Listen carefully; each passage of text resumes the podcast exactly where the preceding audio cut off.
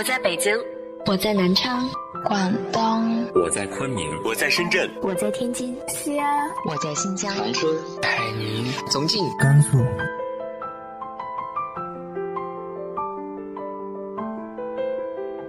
这里是 FM 幺八零八四，昨天的你的现在的未来，我是主播背着吉他的蝙蝠女侠。无论你在哪儿，这里都有我的温暖等你。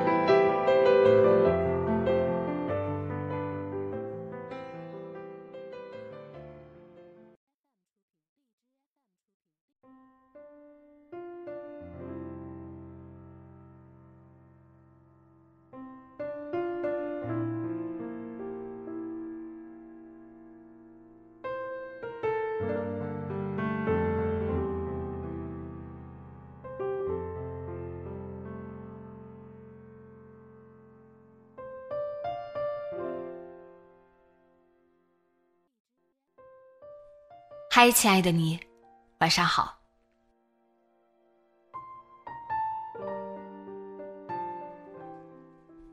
生活不易，每个人都有自己的难处。生活又很复杂，每个家庭都是。那我们又该如何看待别人的难处呢？今天和大家分享的文章来自于豆瓣作者易易简的《复杂》。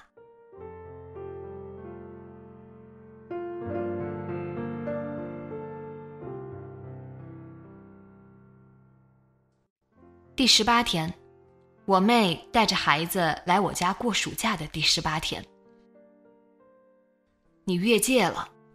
我的朋友们看了朋友圈感慨来告诉我，有人说亲妹妹成家了，你确实不该再说她；有人说人家和老公孩子是一家人，怎么相处那都是人家家里的事儿，你一个外人管不着，再怎么样你也不能管。又不是你给他钱生活。我妹带着两个孩子在老家读书，一个小学，一个准备上幼儿园。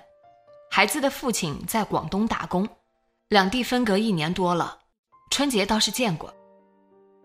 这十八天里，相隔千里的父亲与孩子，没有视频聊天，没有语音电话，没有说互相想念，一次也没有。这十八天里，两个孩子日常一哭，大一点的那个孩子可能要多哭几次，因为不知道什么时候就会接受到来自妈妈的否定和批评。我认为是这样的，我妹并不这么认为。晚上下班回来，先是聊了会儿电信诈骗，然后说到网上的很多诈骗套路，妹都没怎么听说过。她自己说，这要是懂太多了，好害怕。然后说防这防那的好辛苦，尤其是自己一个人带两个孩子。接着数落小朋友怎么个不听话法，每天气得他好烦。话赶话到这里，我说既然一个人带不动两个，那就两个人一起带。不知怎的又提到她骂孩子的事情，说了妹好些话，连带着说了她丈夫。关于他的带孩子辛苦，但也要有耐心，不好时刻骂孩子，否则孩子不自信，已经不自信了。孩子多少都是不听话的，只能父母多操心。日常说话要好好说，不要一上来就是质问、反问、怀疑等。再有就是孩子安全最重要，社会这样少太平。尤其是回家了就是小县城，得空了可以去网上看看，最近都是什么诈骗路数，还是注意多防备。这会儿他只觉得委屈，但还听着。他说他也不想每天吼，带久了带不过来，没耐心了。我说那就两个人一起带，两口子想想办法一起带孩子。接下来的算我多嘴，我说：“你老公是不是每天特别忙？半个多月了，怎么没见和孩子通过一次电话聊过一次天？这样子分隔久了，父女情就淡了。孩子这年纪需要父亲的。”我小妹又在旁边加了一句：“孩子这么小，这么久不见，估计都不记得爸爸了。”我没再说话了，她捂着脸起身去了卧室哭去了。我实在是可怜孩子，没忍住说了这些话。小姑娘一旦眼泪汪汪的，我便觉得他们太让人心疼了。事后我也很难过。假如没有解决问题的答案，是不是不应该指出他人身上或生活中存在的问题？我没有答案。我越界了。我早上六点多出门，晚上十点多回家，疲惫是我丧失理智的借口。这么多年，我几乎没有主动询问过旁人的家庭、爱情、婚姻等隐私。因为一旦提起，免不了有看法。建议总是让人生厌，评判就更加不用说了。大道理一堆，不过识人牙慧，其实自知什么都不懂。之前提过，我几乎不和已婚女士聊天，非要聊天不可，就谈些做饭、洗衣类的生活技巧。婚姻不易，我懂。经过这么些天的观察，在我眼中。我妹几乎成了那种时刻给孩子找不痛快的母亲。小姑娘学习确实不用功，写字五分钟便要歇息，算术也有错题。这种情况下有些生气，我能理解，毕竟新闻上辅导作业气炸了的都有。小姑娘吃饭，把两个菜和饭拌在一起，我妹批评她：“你就不能吃完一个再去吃另一个，非要在这碗里拌来拌去？”小姑娘含泪说：“我喜欢这样吃。”我妹又接着说：“好好好，你喜欢你喜欢，随你随你。”是不是很糊弄，很不耐烦？出去散步，我提议前面有值得一看的花草，孩子们可以自己稍微跑到前头去。小姑娘转头看她妈妈，想得到许可。我妹说：“想去就去啊，看我干什么？”未必我不准你去。说实话，我当场都觉得窒息。像这样的情况还有很多，比如我问他们要不要吃零食，要不要买玩具，这个大孩子都要用眼神去请示妈妈。我妹估计也觉得过于频繁的请求不对，每次脱口而出都是“你看我做什么，想吃就吃”，或者“姨妈给你买，你想要就说”。他的话一说出口，小孩子委屈的不行，可能是理解成了妈妈不同意，因为妈妈不开心。小姑娘学画画，在兴趣班画了好几天海绵宝宝，不同的海绵宝宝，被我妹知道了，回家一顿训，怎么那么死板，天天就知道画同一个东西，怎么不选一个高级一点的？你就是想偷懒，哪个容易画哪个，不上进。不求突破，这一顿训下来，小姑娘边哭边反驳：“我没有。”小孩子还能说出点什么来呢？海绵宝宝画起来难易先不论，那么多画里，他就认识且喜欢海绵宝宝派大星，能叫他怎么办？关键老师也没说天天画海绵宝宝不行，反而夸他画的有进步，拿了不少表扬卡。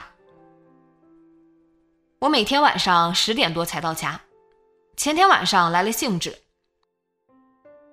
小姑娘睡前画了一卡通人物，估计想着学业有成，给我露一手。画上完颜色，自豪地朝我们炫耀成果。画上的人物、头发、衣服、鞋子都是不同的颜色：棕色的长卷发，黄色的长裙，红色的鞋子，十分鲜艳。小姑娘拿着画一到我妹眼前，我妹便反问道：“这头发为什么是棕色？你觉得很好看吗？”小姑娘吓得用微弱的声音回答：“我觉得好看啊。”她接着反问：“这头发好看？”小姑娘头垂得更低了，默不作声。整个客厅的氛围低迷到让我觉得。头顶着乌云一般，我们姐妹都没有学过画画，颜色搭配、线条勾勒根本不懂。我们不知道他为什么会认为一头蓬松棕色的卷发不好看。最后，客厅的氛围凝重，他对孩子说道：“行行，你觉得好看就行，随你怎么画。”这样随时随地毫无原则否定孩子，模糊了孩子世界里的是非黑白。难道在孩子眼里，这不是一个吹毛求疵、情绪不稳定的母亲？父亲缺席，母亲情绪不稳，那该是一种怎样的处境？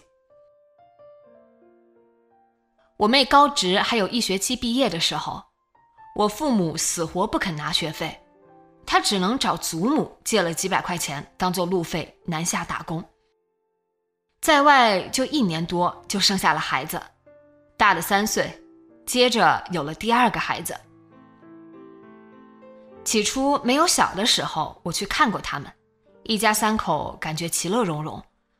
后来有了两个孩子，大的又开始上学，家务事多了起来，情绪就开始不稳，逐渐希望大一点的孩子整日里都安安静静的。但是丈夫下班后多少帮点忙，还不至于骂孩子。上小学必须要回老家去。她老公说，她年底再辞职，春节过后就考虑待老家县城谋生。春节后，她老公照样买了南下的车票，这样子就开始了夫妻异地。然后这半个多月，我没见过这父亲给孩子打过一次电话，视过一次频。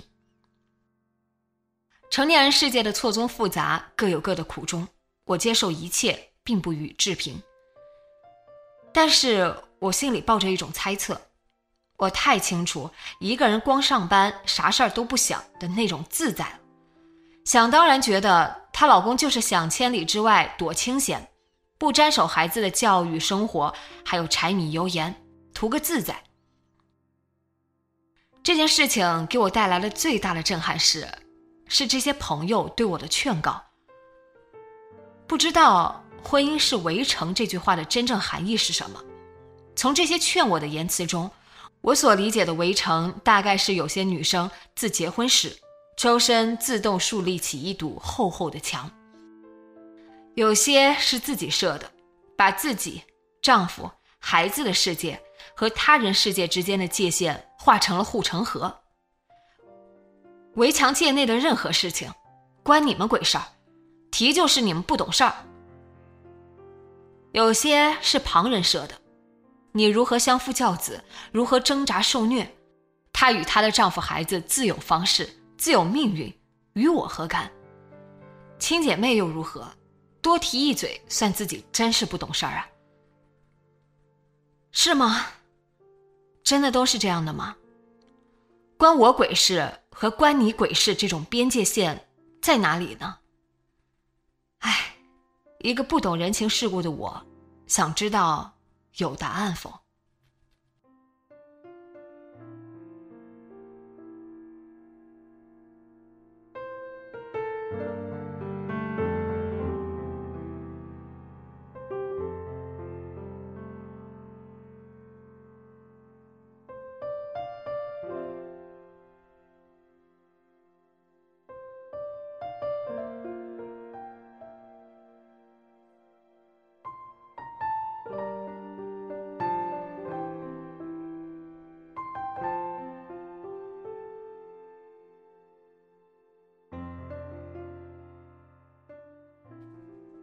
你和家人之间又有着怎样的边界感呢？